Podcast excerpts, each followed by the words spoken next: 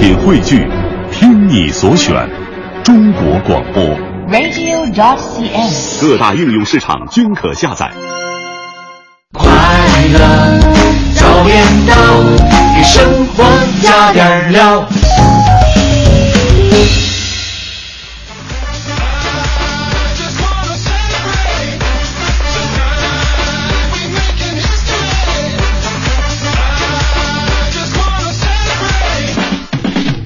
好，现在是北京时间七点零九分，回到我们的快乐早点到，各位早上好，我是大明。早上好，我是黄欢又。到了周末了啊！每天上周末的班的时候呢，我就特别的开心的哎，其实你挺，咱们都挺辛苦的，我们已经连上十多天班了，是吧？啊，对啊，就是终于到周末了，可以休息终于到了可以休息的时间。我昨天晚上我啊兴奋的都有点睡不着，你知道吗？一直一直都辗转反侧的。后来我差点听了杨晨的那个节目，想用它来催眠，但是刚差一点对，啊刚一想到他的节目，哎，睡意就来了。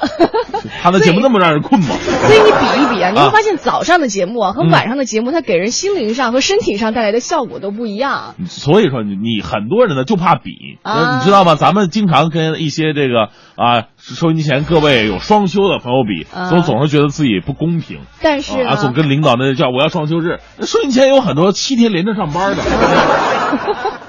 比方说这样一说，我们的双休很有可能也会泡汤。比方说，我们收音机前很多的学生朋友啊，啊一周六天上学，剩下那一天呢，可能还参加各种补习班，这不一天一周七天都在上班吗？对你刚刚啊说到学生，其实家长也有这样一个，也不叫毛病吧，有这啊样一种习惯，就是孩子，比如说，哎呀，现在的作业一多的时候，就容容易比啊，就是哎，啊我们小的时候吃那苦啊对啊，这个吃糠咽菜的，这个忆苦思甜的，你们吃过那苦吗？那个苦没吃过，学习累一点算什么呀？哎，对吧所以从小到大呀，我们经常会跟别人比较，是别人家的孩子开始啊，别人家孩子，别人家老公，别人家媳妇儿啊，别人家公公，别人家婆婆，别人家领导，别人家员工啊，一直在比较当中，哎，男多累啊！人男人会，比如说男人和男人聚会的时候，会互相比较那媳妇儿吗？呃，应该不会，男人是比较好面子的，对就是媳妇儿在家里边再就是无法无天，就是不干活儿，出去说，哎，我媳妇儿特别好 女人就不啊。懂事儿啊。女人就是，你看我那死鬼，什么活都不干，回家以后就往那一躺，哎，我天，跟大爷似的。生活当中的比较真的是无处不在哈，哎有的比较它可能是正面的，因为比较是一个很中性的词吧，啊，它是个动词，所以有的比较呢可能可以不，舒服。对对对对对，但但是有的比较还真的可以让你更加的往前再走一步吧，起码是个动力，对不对？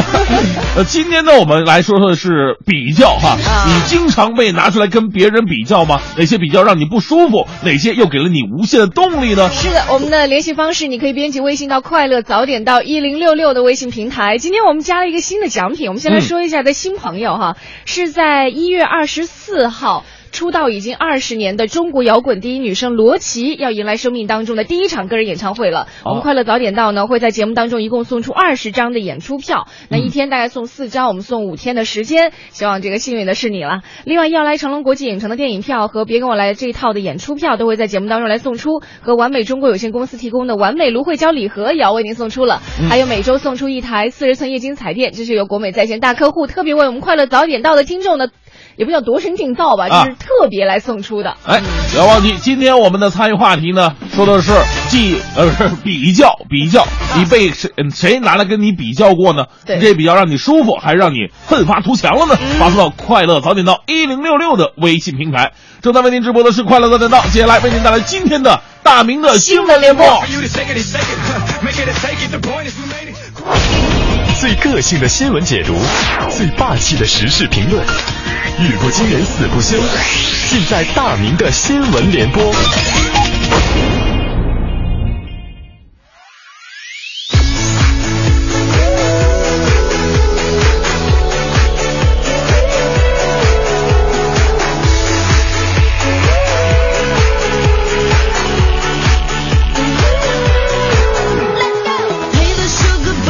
大明的新闻联播第一条，先来说说最近特别火热的专车服务啊！我相信很多朋友已经体验过了，我也体验过，哈哈，这个感觉啊，那就像自己有豪车一样。是不错。不过呢，专车服务啊也有自己的一些隐患。首先来关注一条来自央视的消息，针对近期一些打车软件提供的专车服务啊，交通运输部在昨天表示了，专车服务对满足运输市场高品质、多样化、差异性需求有着积极的作用。各类专车软件公司应当遵循运输市场规则，禁止私家车接入平台参与运营，让乘客更加安心、放心出行。其实啊，要为这个决定点赞哈，并没有像之前的某些决策一样啊，一旦有隐患了，想的不是怎么样改进，想的是禁止，一刀切。啊，我们说，在没有更细致全面的管控手段出台之前呢，私人运营确实有着我们想象不到的风险。这个事儿也不是没发生过啊，呃，有那么多。乘黑车惨遭毒手的女孩子，这还不够发人深省吗？对不对？而话又说回来了，这黑车呢，也是因为有需求才产生的。治理好打车难、服务差等一系列打车乱象，黑车也会失去它赖以生存的土壤。呃，不过这个最近兴起一个专车服务啊，如果能够把它好好规范的话，我觉得还真的是一个不错的用户体验啊。起码我心情好的时候，我也能感受一下坐豪车的感觉。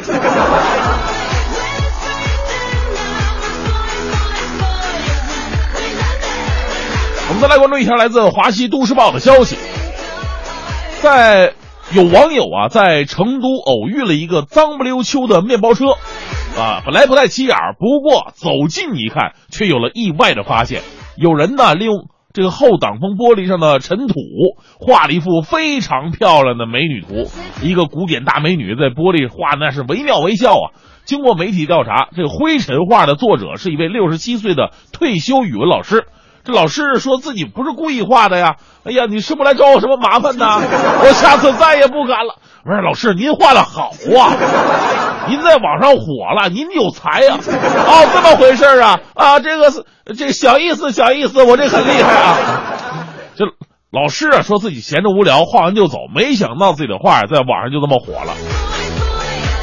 哎呀，所以说呢，同干着同样的事儿，你看我小的时候也干过这事儿。我在上面写的都是谁谁谁我爱你，谁谁谁是一种动物啊，这境界差的太远了哈。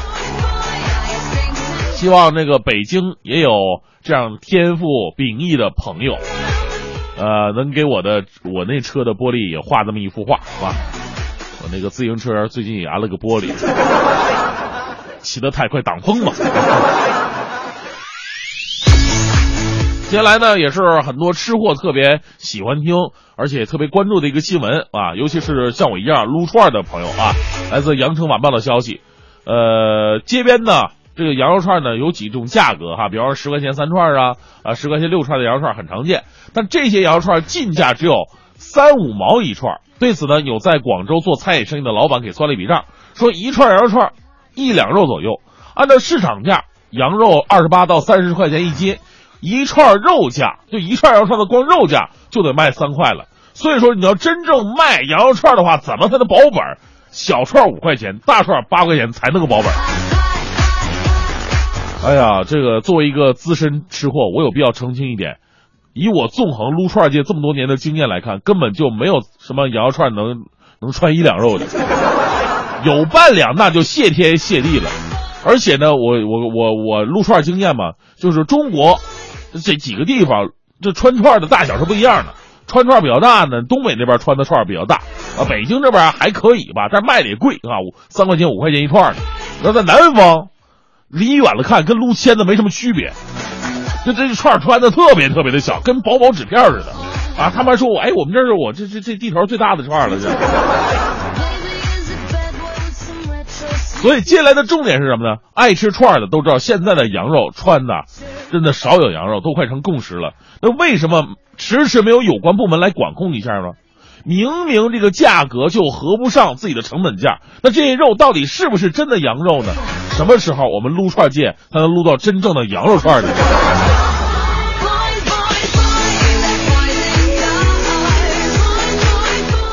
这时的正能量啊，是一个有些传奇色彩的爱情故事。来自中国新闻网的消息，一年前呢，这个小何呀，因为一点点误会，与妻子赌了气，离了婚。然而呢，离婚之后啊，他一直将自己媳妇儿的号码还是存为亲爱的，从未删掉。然后呢，四天之前，在南昌开往福州的火车上，小何不小心把这手机遗忘在车厢里面了。列车长就发现这手机了，给他这个呃朋友啊、亲戚啊打电话吧，给他给谁打的？哎，里边有个存的名字叫“亲爱的”，哦，这他应该是媳妇儿吧？给他打过去了。这个电话呀，也让他前妻知道了，他前夫仍然用自己的方式爱着他，妻子很感动，于是俩人复婚了。哎呀，这这这这太容易了哈！我们在这个世界上会遇到许许多多的人，呃，但是对的人呢，或许只有这么一个。呃，虽然说是你的，终究是你的，但如果遇上了那个对的人，还是好好珍惜吧。另外，我特别想知道，你是不是懒没来得及删？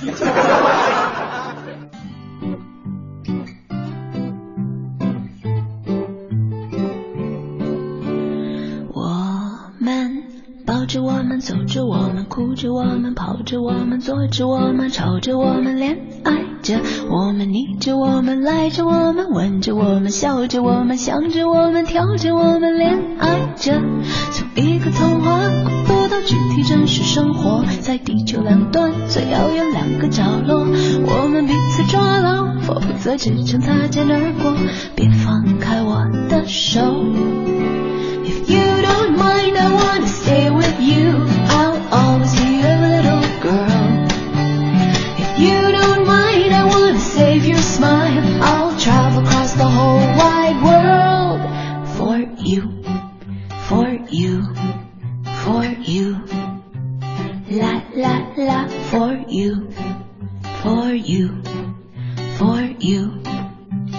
La la la.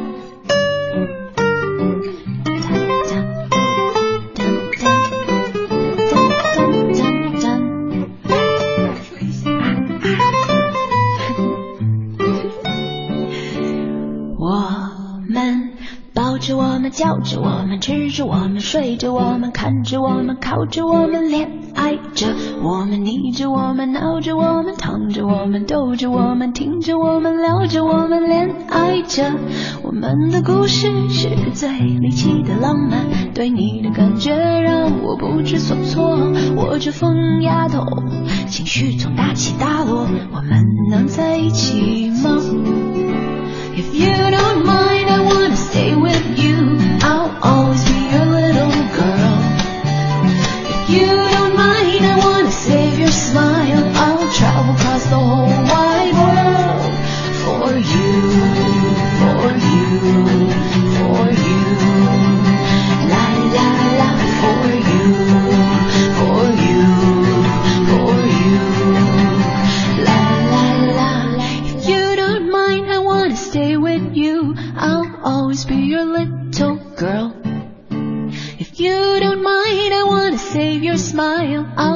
across the whole wide world.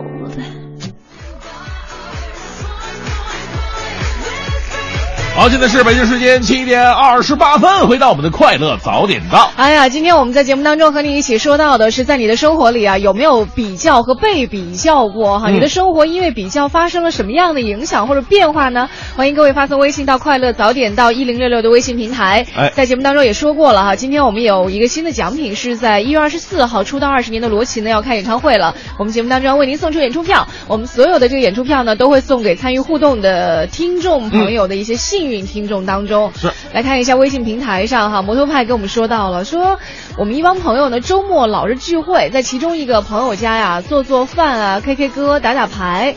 基本上我是属于什么菜都不太会做的，只能帮着打打下手。所以朋友们老挤兑我哈，拿我跟那些大厨一样的朋友来相比较啊、啊。我不知道这个是男士还是女士，好像男士如果会做饭的话，特别受女孩欢迎。那是、啊、在聚会的时候，回到家我就能吃饭，就顶多就刷盘子的时候更加容易一点。唐诗说了，女人呐就是个爱比较的物种。我媳妇儿总拿我跟别人老公比啊，别人两口子看了场电影，她说你看看人家老公又请老婆看电影了，别人买了件衣服，她就说你看看人家老公又买漂亮衣服了。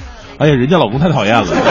不过我现在也逐渐改进，毕竟是是自己老婆嘛。啊，这心态真好哎。嗯，来看一下这个 Tom 也说了，他说我要说说我的丈母娘，老励志，老刺激人了。啊零三年刚结婚，老丈人两口去朋友家串门，我自告奋勇去开车，进门看了人家三百多平米的豪宅，丈母娘一往情深的就开始看着我呀，太刺激了。哎呀，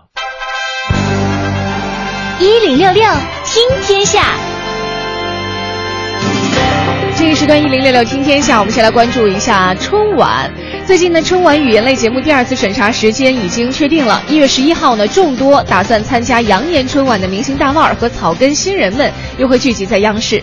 另外，由于今年春晚的筹备时间较往年呢紧张一些，所以以往的四次审查将缩减为两次，所以就意味着说，一月十一号这一次审查其实就已经是终审了。嗯。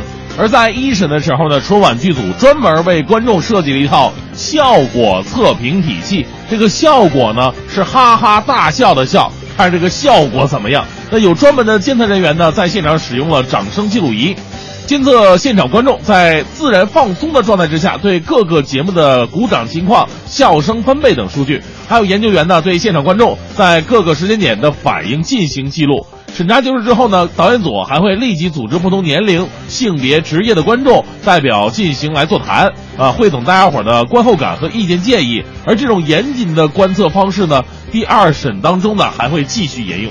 对，就是所有这些东西，其实都是为了让我们在除夕那天晚上哈，可以饱享一顿这个精神盛宴。是我跟你说，这个每次除夕晚上，我最可怜的就是现场的春晚的那帮观众们啊因为台上的节目他们可能看了五六遍了，还得装作第一次看一样。哎呀，好玩儿！哎呀，这累死我了。对，其实，在春晚当中，除了有这台前幕后的人，啊还有很多的这个观众，现场的观众，其实我们也得谢谢他们。对就像之前我们看某个综艺节目一样，就是很多人都在评价这个综艺节目这一季比上一季来说有没有一些进步。嗯有很多人都说，哎呀，这个节目是没什么进步的，但是观众的表演的能力倒是进步了不少。原来这个整场晚会演技最好的是观众啊！对，再来关注一下，在最新出版的《阿里巴巴正传》这本书当中呢，作者提到自己和马云聊天的时候，马云谈到自己对于竞争对手京东的看法，让人觉得非常的惊讶。嗯因为马云断定啊，京东的模式存在巨大的问题，前景很悲观。他说，京东将来会成为一个悲剧。这个悲剧呢，是我第一天就提醒大家，不是说我比他强，而是方向性的问题，这是没办法的。啊，这个又是一个比较。就是很累哈，因为当你一个人站在制高点的时候，他跟谁比较，那谁就是背景都是挺惨的。啊呃，只能说自己慢慢努力吧。因为京东它作为这个现在是被腾讯给买过去了嘛，嗯呃，它的背景还是挺强大的，这个嗯各战一各战胜场吧。目前起码目前来说，还是看不出这个太多的方向性的问题。嗯。好，我们再来关注一下另外一条新闻。根据上海市商务委员会等部门最近下发的关于在上海自贸区开展平行进口汽车试点的通知，注册在上海自贸区内的汽车经销商，呃，经商务部进口许可，可以从事进口国外汽车的经营活动。嗯，其实刚刚说到的这个平行进口汽车啊，就是听着好像挺绕口的。它是什么呢？它是说这种未经品牌厂商授权，贸易商从海外市场购买，而且引入到中国市场进行销售的汽车，嗯老百姓呢俗称是水货汽车。因为进口地不同，可以分为美规车和中东版车等等。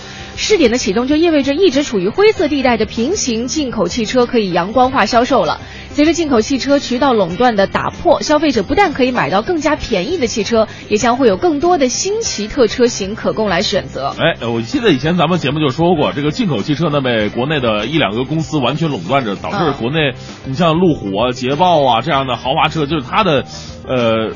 它的那那个差价跟国外差的特别的多，尤其是路虎。其实，在路虎的国外的话，三十几万就可以买到相当不错的路虎级别的车对了，。然后刚刚新闻当中也说到了，嗯说这个不但可以买到更便宜的车，也会有很多新奇特的车型可以供大家来选择。我不知道大家还记不记得，就是有一辆车是那个变形金刚，啊变形金刚四里面它有一辆车就是在追逐的时候，有一辆那个底盘底座特高的、啊大轮毂的，然后前面的那个车头是流线型的那款车。如果特别喜欢看变形金刚的，应该还记得，嗯那款车当时在国外其实就是中国的一个一个应该投资人吧和国外投资人做的。那马上据说在几年、三年之内吧，在咱们国内就可以买到那个车型了。不过我特别不建议大家去买一些新奇的那种车型，知道吗？啊坏了以后都没地儿修去，就很惨啊。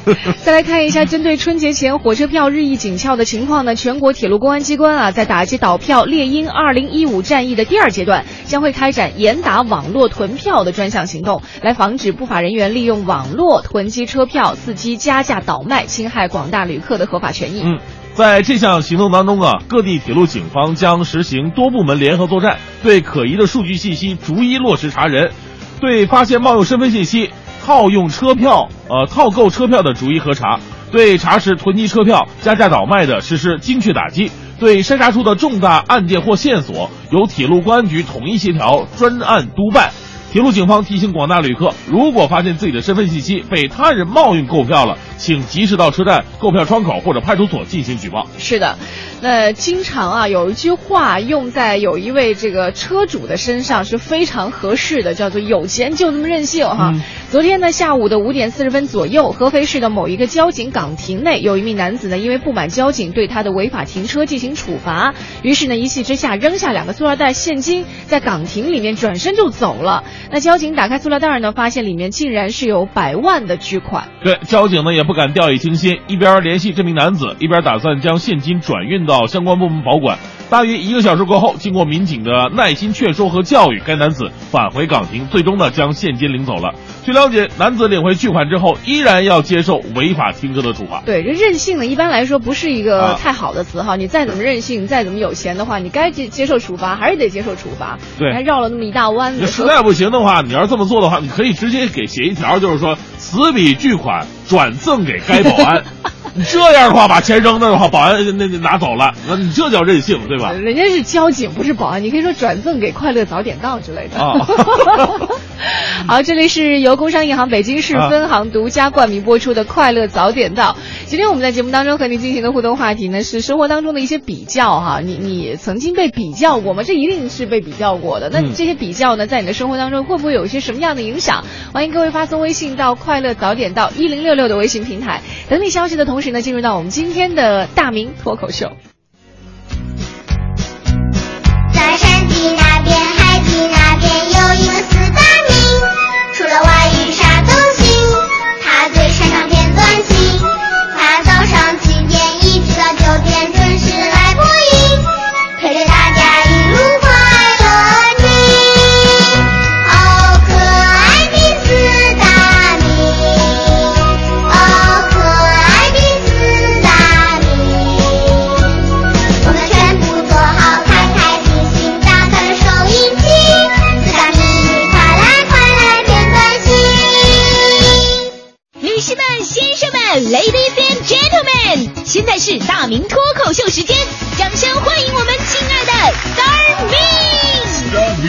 欢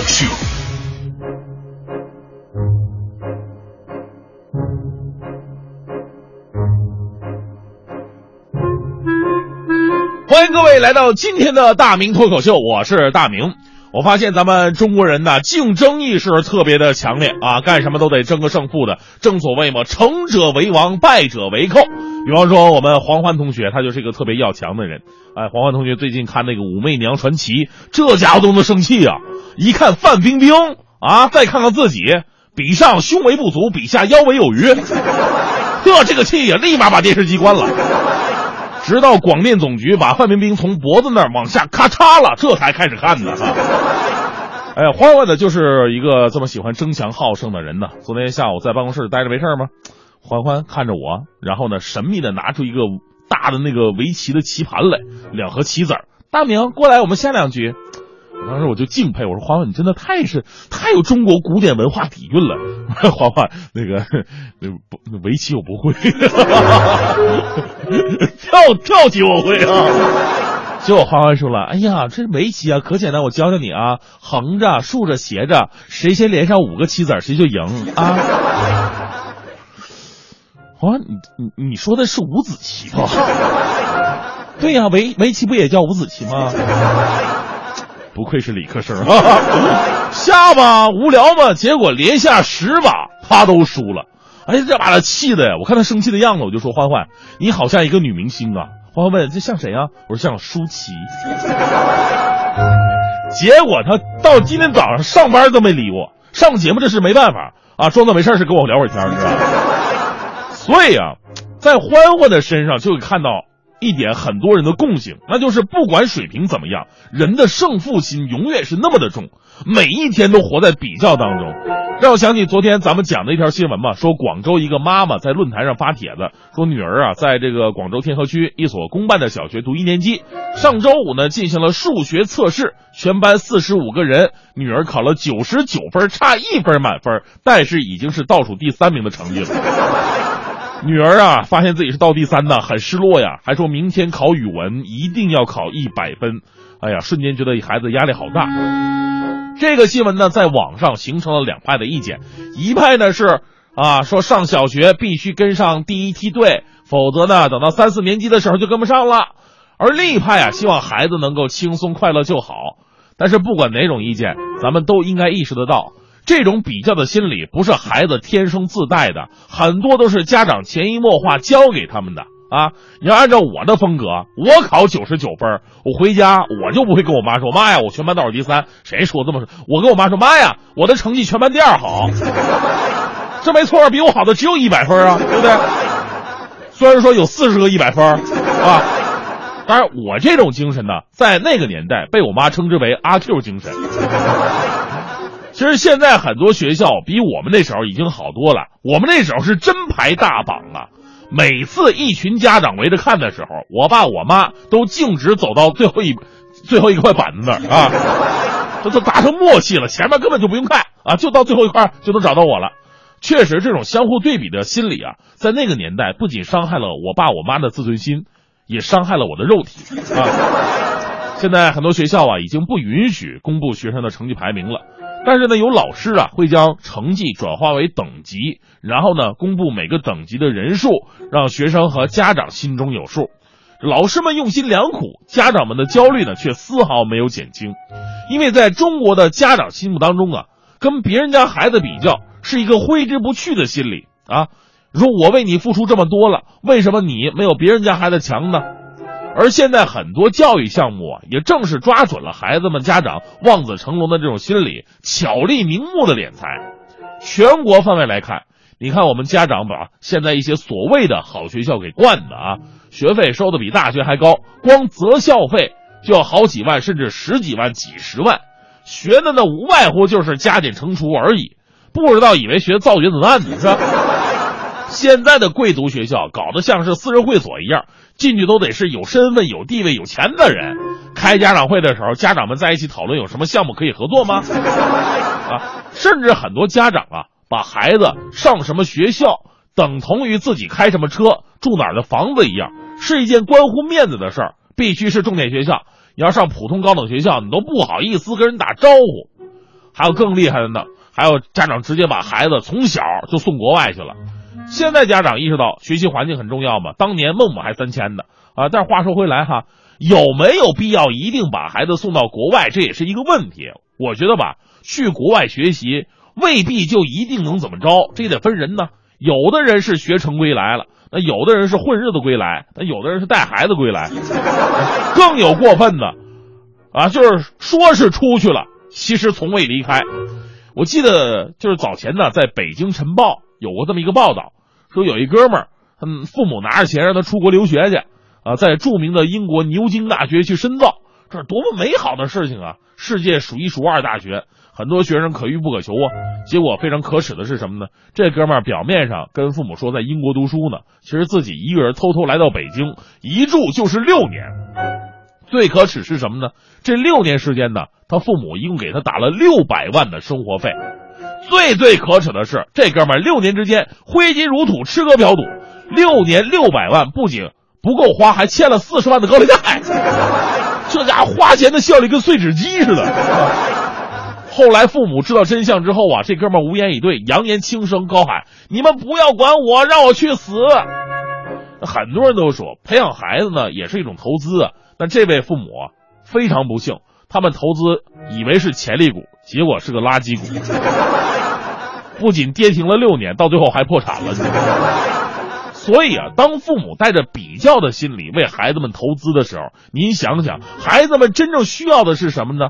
而你带给他的又是什么呢？而抛出孩子，咱们作为家长，扪心自问一下，你的这种做法又给自己带来了什么呢？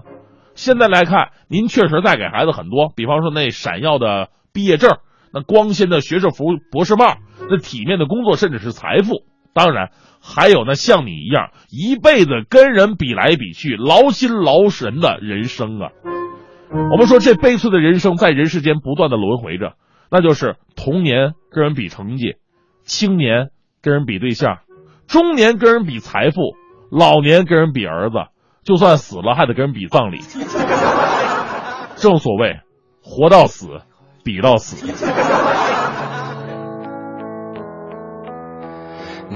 走吗？Via Via，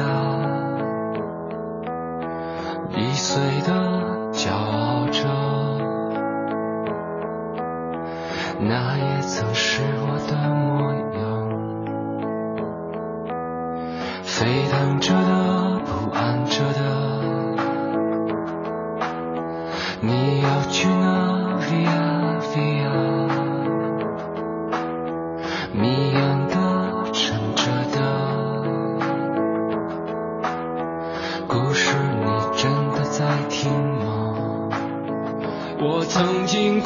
山和大海，也穿过人山人海。我曾经拥有着一切，转眼都飘散如烟。我曾经失落、失望、失掉所有方向，直到看见平凡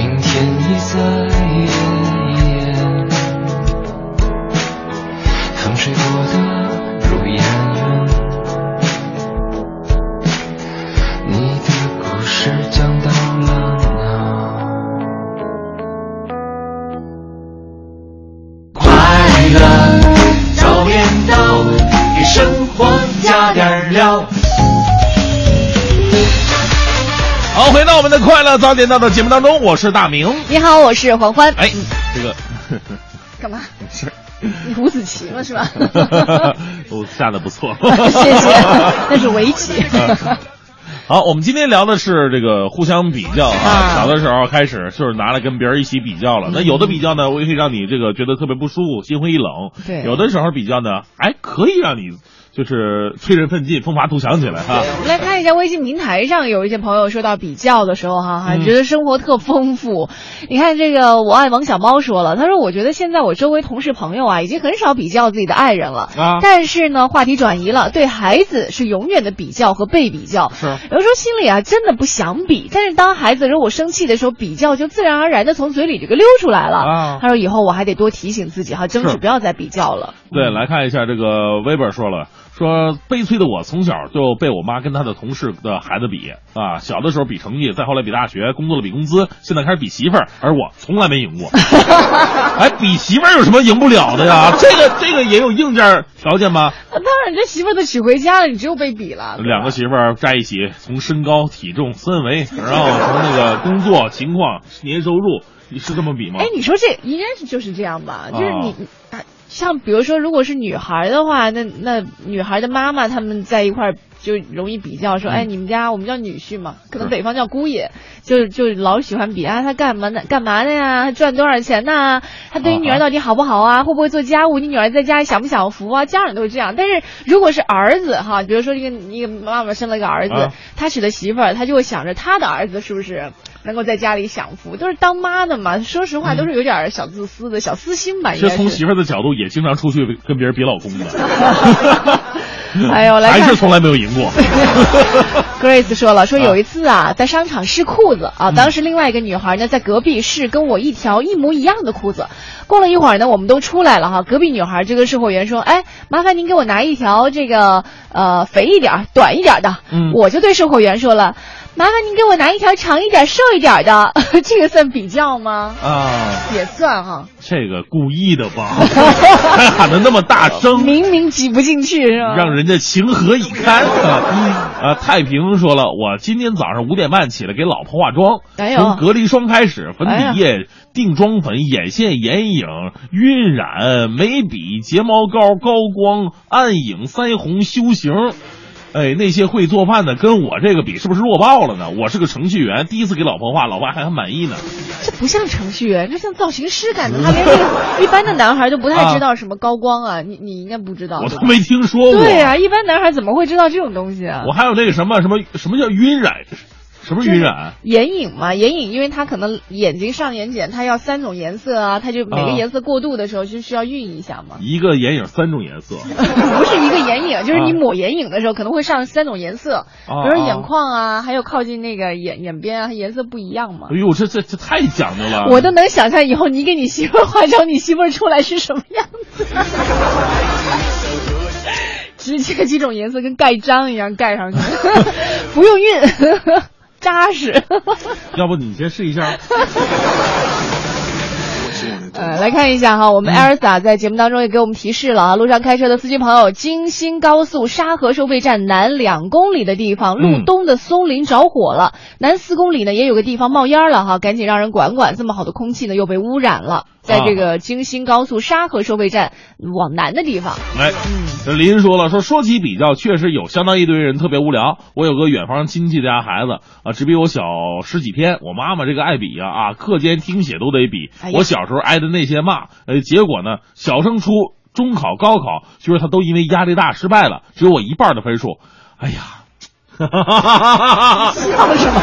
这种优越感油然而生哈。陈文通说特别好啊，不要攀，不要比，不要自己气自己。一零六六听天下，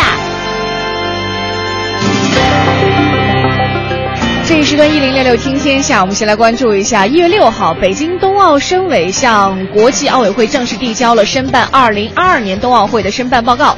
这份中文文版大约是十一点五万字的申办报告呢，其中体现了北京申办二零二二年冬奥会的三大理念、筹办和举办必备的愿望、条件和能力等等内容，是北京申办冬奥会最重要的官方文件。申办报告把空气治理这一百姓的热切期待的话题呢，是列入重点解决的问题了。目前，北京已经制定了空气治理计划，这个计划已经纳入了申办报告。这既是北京给国际社会的承诺，更是给人民群众的承诺。承诺呢，不仅要举办一届出色的冬奥会，同时更承诺人民群众要把蓝天留下，要给大家一个好的生活环境和空气质量。虽然工作艰巨啊，这个但是通过冬奥会的申办和筹办，将极大的促进空气治理的进程。这突然让我想到了我们上学的时候哈、啊经常会因为某一次，比如说期中考、期末考，孩子们上学可能就会突击的去学习一下所有的这些课程。就如果没有这些考试的话，老师就老老说我们，哎呦，你看你们现在要考试了，就 就那么的努力。如果平时也能够这样，该多好啊！我想可能对于很多老百姓来说，呃，申办冬奥会当然是一件很光荣的事情，但是如果没有申办冬奥会，我们的城市空气还能够达到那样的标准，可能老百姓会觉得更加的开心。嗯哼。为了加强站台瞭望，做好列车车门及屏蔽门的关闭状况确认，及时发现站台的不安全行为，保障乘客乘降的安全。那北京地铁运营二分公司呢，从去年十一月底开始，在一号线西单站台呀、试点安装了使用接发车辆网台。这个瞭望台啊，主要是用于站务员接发列车过程当中对站线及站台的瞭望巡视，以保障列车进出站安全及乘客乘降列车的安全。嗯，那据说呢，这个确认使用接发车瞭望台的使用效果，如果好的话，地铁运营二分公司呢将在所辖的一号线、八通线和九号线和房山线来全面推广，预计在一月十号前后会完成全部的安装工作。对于是否全路网的推广呢，北京地铁方面表示还没有最终的确定。嗯，最近呢，东城区新中街五号楼楼下，如果您注意观察的话呢，它多了一个巨大的绿的呃铁皮盒子。这个盒子呢，高约两米左右，长宽都是四米，上边印着一行字儿，是大件垃圾堆放点儿。这个大件垃圾堆放点儿啊，跟小区里的垃圾站类似，不同的是呢，这个大件垃圾堆放点儿体积巨大，底部还装有轮子。家住五号楼的朱师傅说了，说这个住放的堆放点儿啊，不收生活垃圾，不会有异味儿，还能方便家里边装修啊或者搬家的居民。虽然这个堆放点儿就在他们家楼下，但是并不扰民，这是好事儿啊。对这个社区的主任也说了，说之前呢，居民处理一些就是大件垃圾的时候，就是随便一扔，嗯而且这些大件垃圾处理起来很麻烦，因为你看收废品的也不收，环卫工人清理起来也很难清理，非常影响环境。呃，主任介绍说呢，堆放点定时的清理，底部呢装有轮子，它可以很方便的就从一个地方移动到另外一个地方。相关部门对堆放点的使用细则也进行讨论之后呢，堆放点就正式要启用了。嗯，昨天呢有个特别搞笑的新闻说，呃，有一个男子，呃，这个喝酒喝多了，然后欲活吞这个这这个这个王八也叫鳖是吧？嗯那这个结果反被这个鳖咬了的这个消息在微博特别火哈，网友纷纷留言，这简直就是我和你吻鳖呀，在热闹的街呀。这个热闹的街呢，位于通州区八里桥的一个农贸市场。该男子正是附近的居民。一月七号下午啊，一名男子在这个农贸市场里边闲逛，他身上散发出这浓烈的酒味儿。呃，下午三点多呢，这男子突然停在一家水产店的门口，扬言要生吃王八啊！随即呢，从这个货摊儿拿起了一只身长二十来公分的这个王八，放在嘴边，没想到却被王八反咬一口。啊，那其实，呃，如果有生活经验的人就知道哈，这种小乌龟啊，它就是玩的。呃，如果你经常去逗它的话呢，它可能还真的是会对你的这个健康啊，或者说不说健康吧，对你的这个安全会造成一定的影响。最个性的新闻解读，最霸气的时事评论，语不惊人死不休，尽在大明的新闻联播。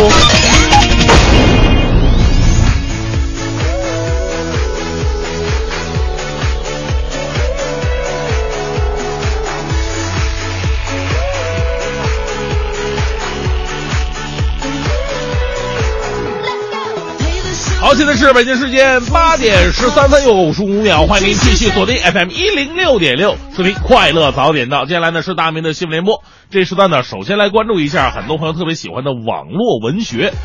国家新闻出版广电总局日前印发了关于推动网络文学健康发展的指导意见。这意见指出了要建立健全网络文学发表作品的作者实名注册、责任编辑及出版单位署名等管理制度，加大对利用网络文学传播淫秽、色情等有害内容的打击力度。呃，首先说到一点哈，实名注册并不意味着作家不能有笔名哈。那作为一个国学大师，我真的是有话要说。现在所谓的这个网络文学呢，确确实实造就了一批非常不错的小说和优秀的作家，而这些优秀的网络作家呢，这书出版之后啊，也得到了大量的转载呀、阅读啊、呃购买呀。比方说，我个人特别喜欢的什么呢？呃，哈哈，这我东北来的嘛，我特别喜欢以前那个《东北往事》啊，这《黑道风云二十年》写的特别的就猛哈哈。还有一个呢，呃，我我想想啊，还有几个网络小说啊，那就是《盗墓笔记》啊、《鬼吹灯》啊这样的，我我的口味都是比较重的哈，挺喜欢的。但是我们要看到，就是在很多的网络小说当中啊，很多人举着文学的幌子，其实呢是用色情啊、暴力啊换取一些点击率。我们说网络技术飞速发展的今天，孩子们拿个手机随便看小说，这不是个事儿了啊！如果他们从小接触的就是这样的文学，后果还真的有点那么不堪设想啊！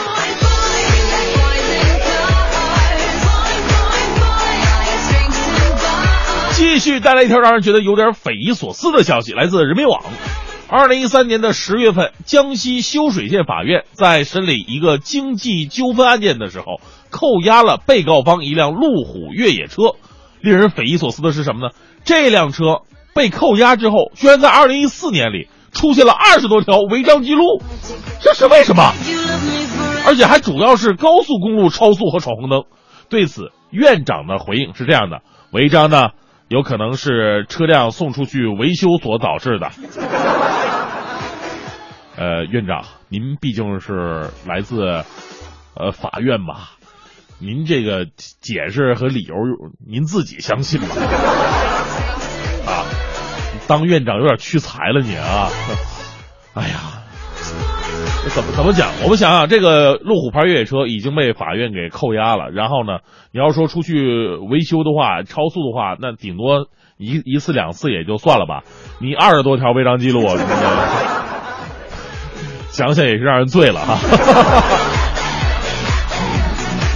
而且这个扣押被告人汽车期间呢，专门免费为其修车无数次，一切费用还由自己承担，做了好事还不留名，要不是违章记录，估计这样感人的事件又给埋没了。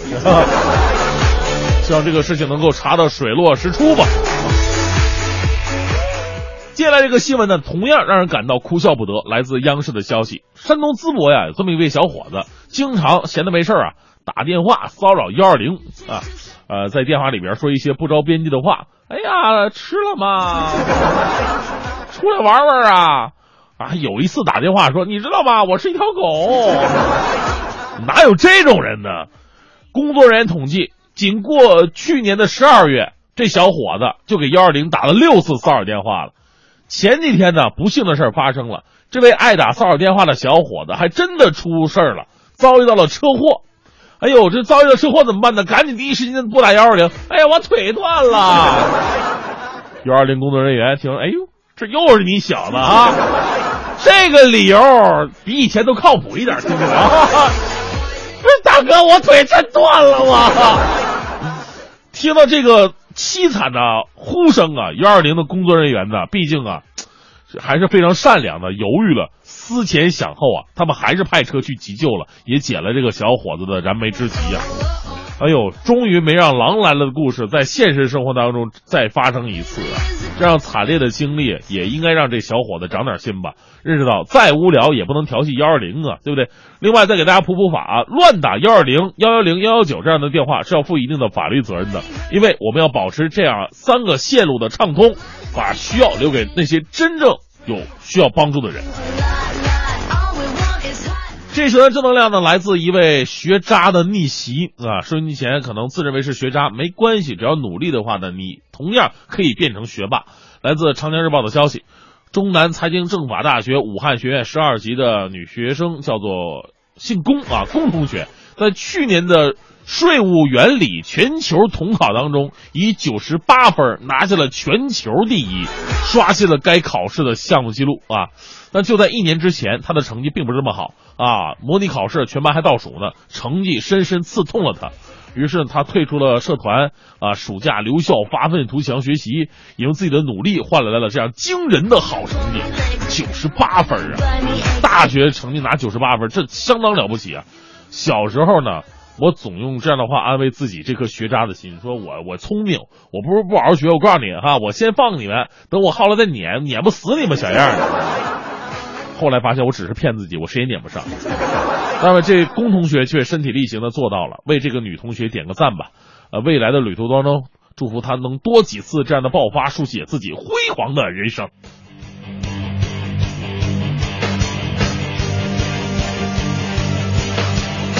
疲倦的身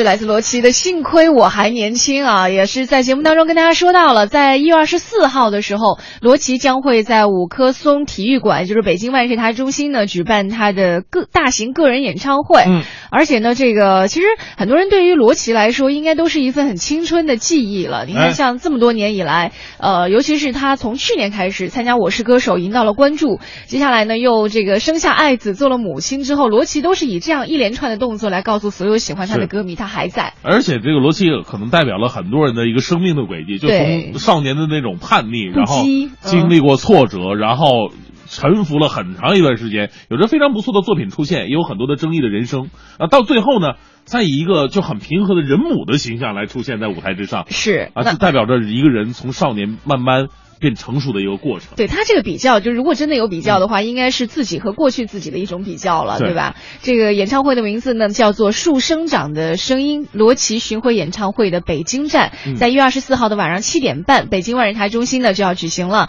现场呢是冷空气乐队做一个伴奏，哦另外呢还会请到嘉宾是野孩子乐队，大家嗯可以非常的这个在现场好好的来嗨一下了，尤其是是呃就要过年的时候吧。嗯如果你喜欢罗琦的话呢，欢迎你参与到我们节目当中的互动当中来。在节目互动的朋友当中，我们会选出一些幸运的听众朋友来送出罗琦演唱会的门票。嗯，那除了罗琦演唱会的门票，还有像要来成龙国际影城的电影票、别跟我来这一套的演出票和完美中国有限公司提供的完美芦荟胶礼盒，还有我们的国美在线大客户给我们提供的每周一台四十寸的液晶电视。嗯，正在为您直播的是快乐早点到。今天我们聊的话题是比较，说说那些经常拿来跟你比较的人吧，啊他们到底是激励了你，还是让你觉得这种比较实在是太无聊、太恶心了呢？来看一下，曹操说了，说我从小啊都是。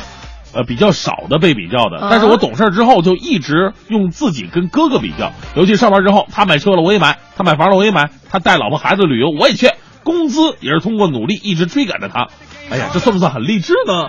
我觉得挺辛苦的，其实家里有个这么能干的哥哥，是有的时候这哥哥也很痛苦，总有一个人在后面跟着。总跟我比什么玩意儿呢你？能不能省省心啊，是吧？像刚刚我们微信平台上有一位朋友跟我们说到了，他说我是从来不怕比较的，因为从来没有人比过我，嗯。就这种优越感就油然而生了哎呦。啊。，还有这位是烈火，啊，呃，说到比较，我邻居两口子跟我们同年结婚的，这两口子总干总干架，原因就是他媳妇儿总跟我们家比，一比较她老公就生气。嗯那次去劝架才知道原因的，我这个晕子现在好了不比了，他们家二胎生了个儿子，面子十足了。哎呦，我觉得我们节目怎么这也比啊？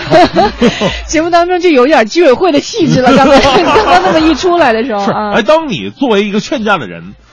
去劝架才发现，你就是传说已久那别人家老公的人，那个身份地位很尴尬。是，哎，我想我们快乐早点到啊有一个片头，当时说了，说当你摆脱束缚，你才能够找到真正的自己。哈，就这句话，其实对于很多呃正在听节目的朋友，应该都挺受用的。包括像刚刚说到的，我一直在追赶我的哥哥哈，不管还是你的哥哥也好，还是自己也好，如果摆脱束缚的话，可能会过得过得更加的自在一些。是啊，不，我觉得没有必要跟任何人比，只要觉得跟自己比昨昨天做的更好一点就可以了。道理是这么说，但是你也架不住家里人、是吧？七嘴八舌啊，妈天天在你耳边念叨呀。还有媳妇儿呢啊，啊。再来看一下，刚刚微信平台上有一位优越感非常强的女孩啊，名字叫做王晶，哎，他给我们发了老长一段了。他说我老公的二姨呀、有一个儿子，比我老公大四岁。小的时候他们经常一起玩，所以经常被拿来比较。他哥的学习成绩一直很好，后来又考到美国读 MBA，回国之后工作也很好，收入高。我老公跟他一比吧，一直都表现平平。但是呢，自从我们结婚，我婆婆终于是扬眉吐气了达。成了他们家的人生转折点了。是因为他哥到现在都没交到女朋友呢，啊现在我们孩子都三岁多了呢，他二姨急得不行啊。我婆婆经常暗乐，真是三十年河东，三十年河西啊。现现在他哥找女朋友都拿来跟我比，他说：“哎呦，像现在像我这种上的厅堂，下的厨房，长相上乘，收入不错，又不看重钱的女孩，他哪儿找去呀？”现在我老公最喜欢做的事儿就是带着我和女儿参加家庭聚会，哎呀，翻身农奴把歌唱。但是我一直都觉得有这样比较心理啊，就不管你是这时候赢了，还是 你迟早有一天还是容易被比较所累，对不对，就就觉得人人家就找不着对象呢，很可能啊，就是说他那个年龄和他所接受的一个就是环境啊，对就是他的要求会比较高不是那么的着急。要求会比较高，这句话 是不是伤到人家了？没有没有，他可能是不是那么的着急？对他他有觉得我其他的想法我我想三十五岁到四十岁再结婚，大有人在啊，对不对？再放他们几年，对不对？你也放羊的放那么几年？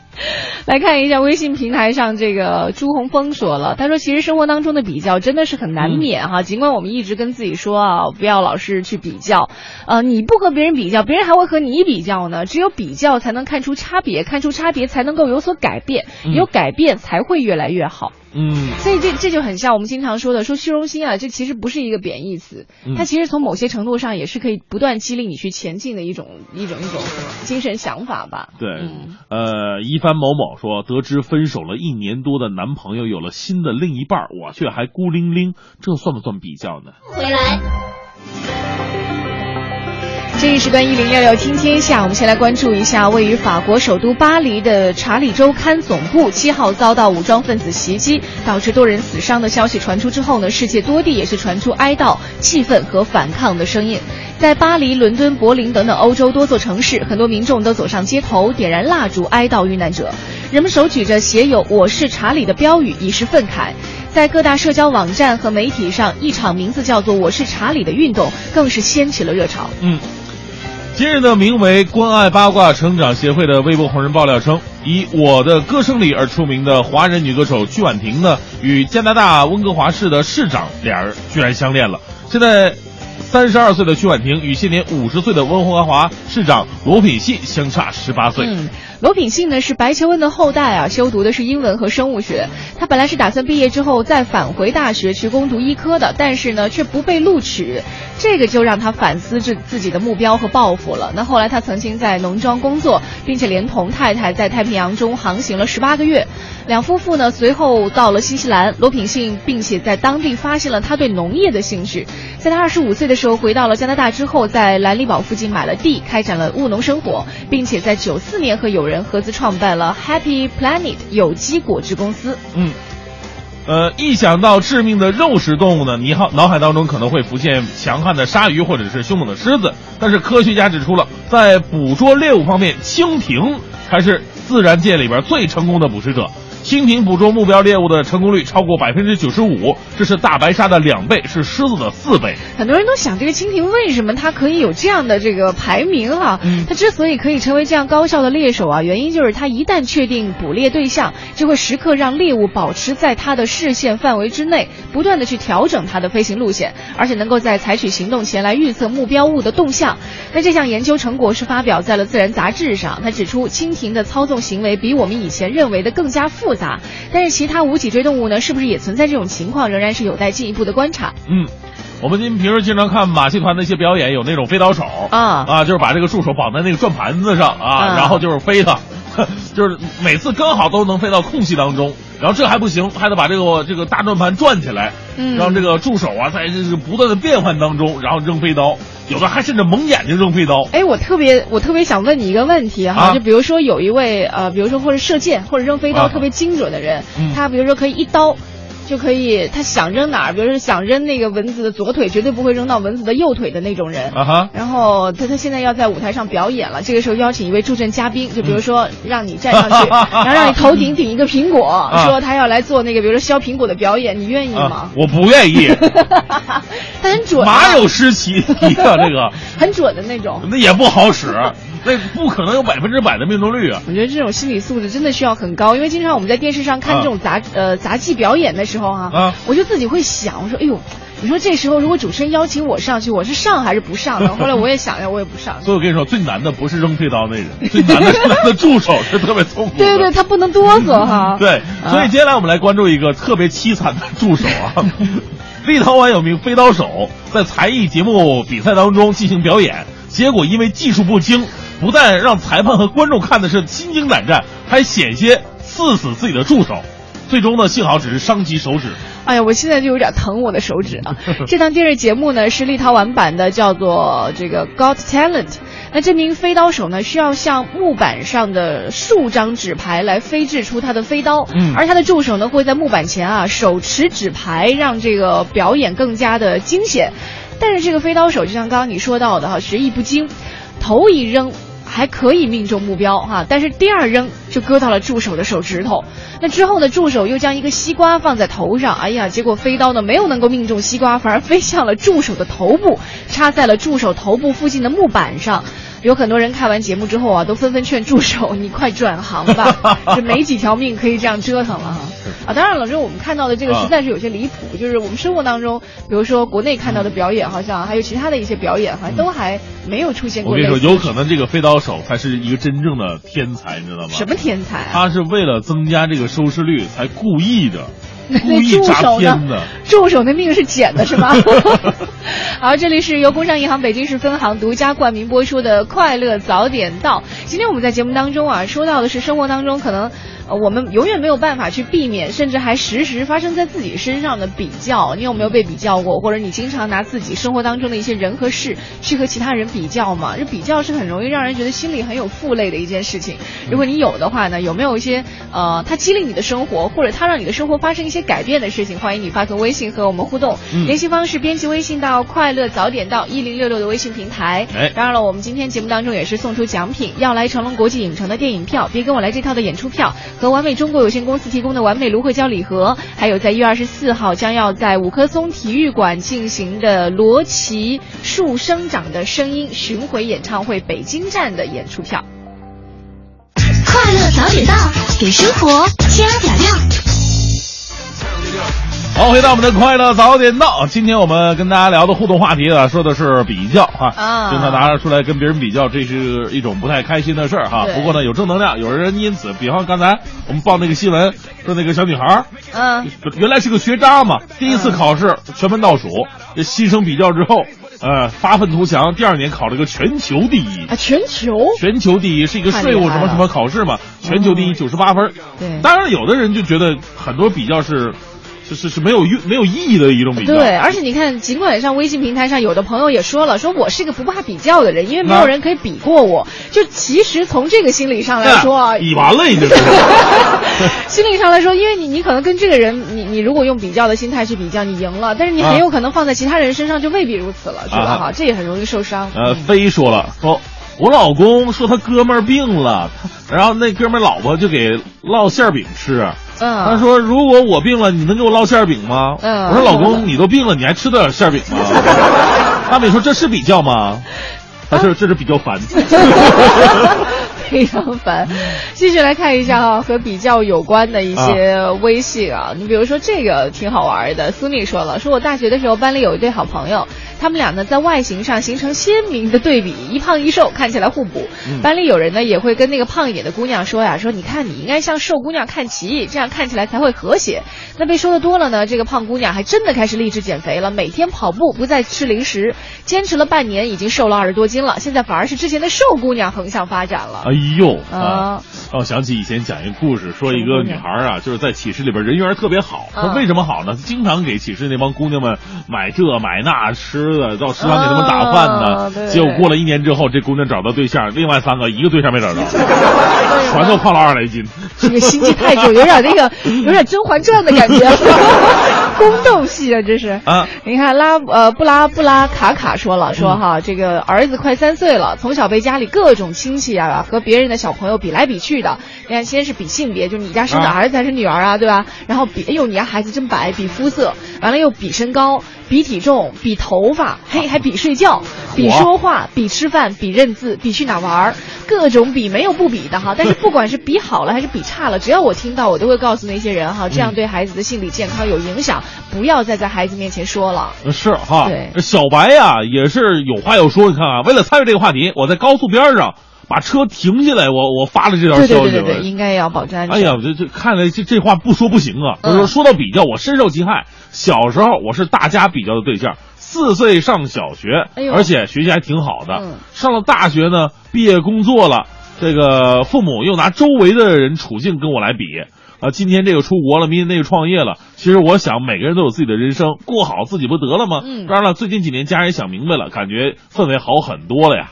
对，你活得舒服比较重要嘛，哈。啊嗯，矮土肥说了，说我就是一个爱比较的人，我觉得只有比较才能有人生前进的动力。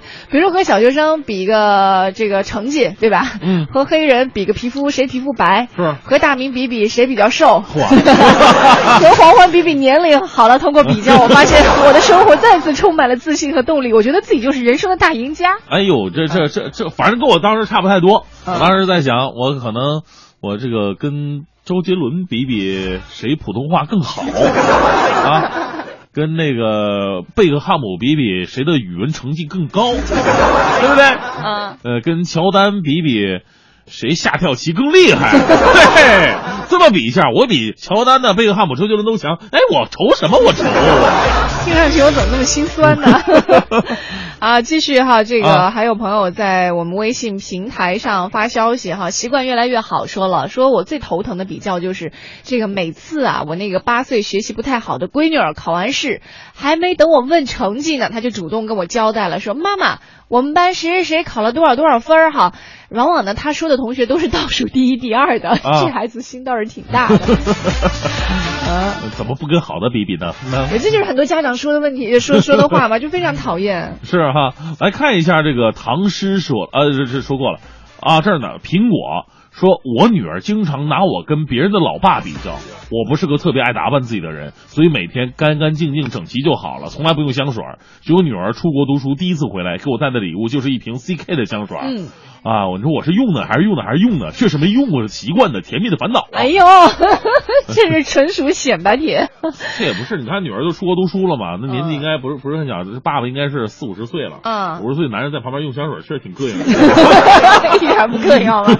胡小诗说了，说我们家闺女颜值比较高啊，现在很流行用颜值这个词哈，啊觉得特别特别的书面气息。嗯然后她说颜值很高，有一次带闺女儿去社区医院打防疫针，医院里小娃娃很多，姥姥把外孙女儿打扮好了，就抱着出门的时候就说了，说走，咱们比美去。哎呦，美丽的孩子就是任性啊！哎呦嗯，这一帮孩子在那打针呢，哭的滋儿哇的，有什么可比美的？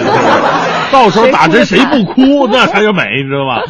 来看，呃，嗯，我总结过，好啊像那种相对来说，就是特别肉的孩子打针都不怎么哭，我自小打针就不哭。是吧？啊你肉对不对？对啊，你小时候也肉吧？我小时候挺肉的，对啊，我中间是瘦了一段。对，好像啊我就在想，我因为我经常看到那个医院的小朋友在打针的时候，我就觉得，啊哎，这个好像那个胖胖的小孩都不怎么哭，开始他们都夸，后来我想是不是那个传导神经比较比较远就呢是，中间有层油的，硌着了是吧？就是反应起来比较慢。抽出来以后，这上上面都是一层油。啊 来看一下这个 Dream 说，我是一女的，身高一米七五，以前是篮球队的，总被要求各种比身高，比完也就算了，还被要嘲，还还要被嘲讽，说哎呀，你不是虚胖，你是死壮。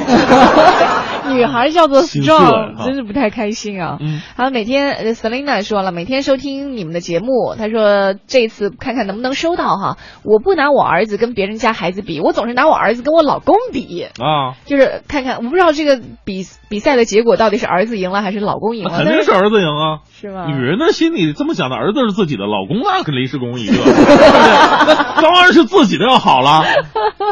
我不知道，可以问问 Selina 到底是不是这样的啊？嗯但是你记得我们之前不是写了封感谢信吗？我还里啊面说到一个，就是自从呃，相当于是是因为你的功劳。啊哈，谢谢就是对对对，因为你嗯在节目里、不是叫节目里嘛，就节目之下顶住了很多的压力，就说到了说我们不要受那个收听率的影响，因为刚开始我们做这样节目的时候，收听率的确不是特别好。那特别的不好。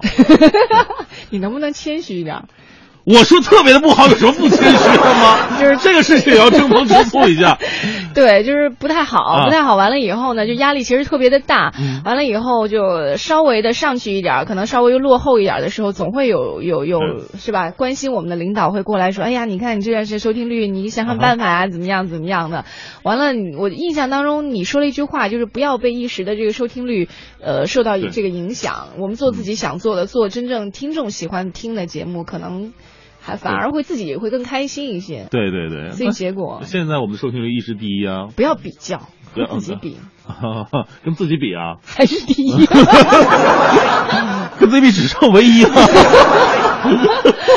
哎呦，对我们啊今天继续在节目当中哈、和大家说到了和比较有关的一些话题哈。当然，这个比较，我觉得有的事儿啊，就像前两天我们说说有的词儿啊，像小的时候我们觉得它是一个褒义词，但是嗯其实慢慢慢慢长大之后，你会发现这些词的性质会随着你生活阅历的变化而变化。啊那小的时候，爸妈总会说你一定要认真，你凡事必须要认真。但是其实你慢慢长大以后，发现有的事儿真的不必于太过去较真儿认真了，啊对吧？啊哈，像这种比较就是其中的一件事情。嗯嗯。呃，那今天呢，我们希望在节目结束之后啊，这个尤其是很多家长朋友们啊，因为最喜欢比较啊，还是这个家长灌输给孩子们的一种思想，也希望家长能够让我们这些孩子健康快乐的成长吧。对对对，开心会比较重要啊，嗯要有个好的健康的心理呢，可能可以让你做很多事情的时候都动力十足。你比比这个谁的孩子笑的时间多啊？对，比比谁的孩子这个身体会比较健康一些，身心比较健康一些吧。嗯周末要到了，今天是周末，有时间的话可以带着自己的老人啊、嗯孩子啊、周围的朋友一起去散散心，感受一下这个北京周末的大好晴天。是虽然是三九天了，但是天儿还不错，周末两天的气温相对来说也不低，对出去游玩呢是一个不错的选择了。希望各位都能够周末愉快，每一天生活在自己的幸福当中。我是黄欢，我是大明。待会儿九点之后是宝木和小曾给大家带来的综艺对对碰，更多精彩内容欢迎你关注央广网三 w 点 cnr 点 cn。节目之外，欢迎你关注主持人的微博，一个是大明的微博，一个是 DJ 黄欢。下周一再见，拜拜。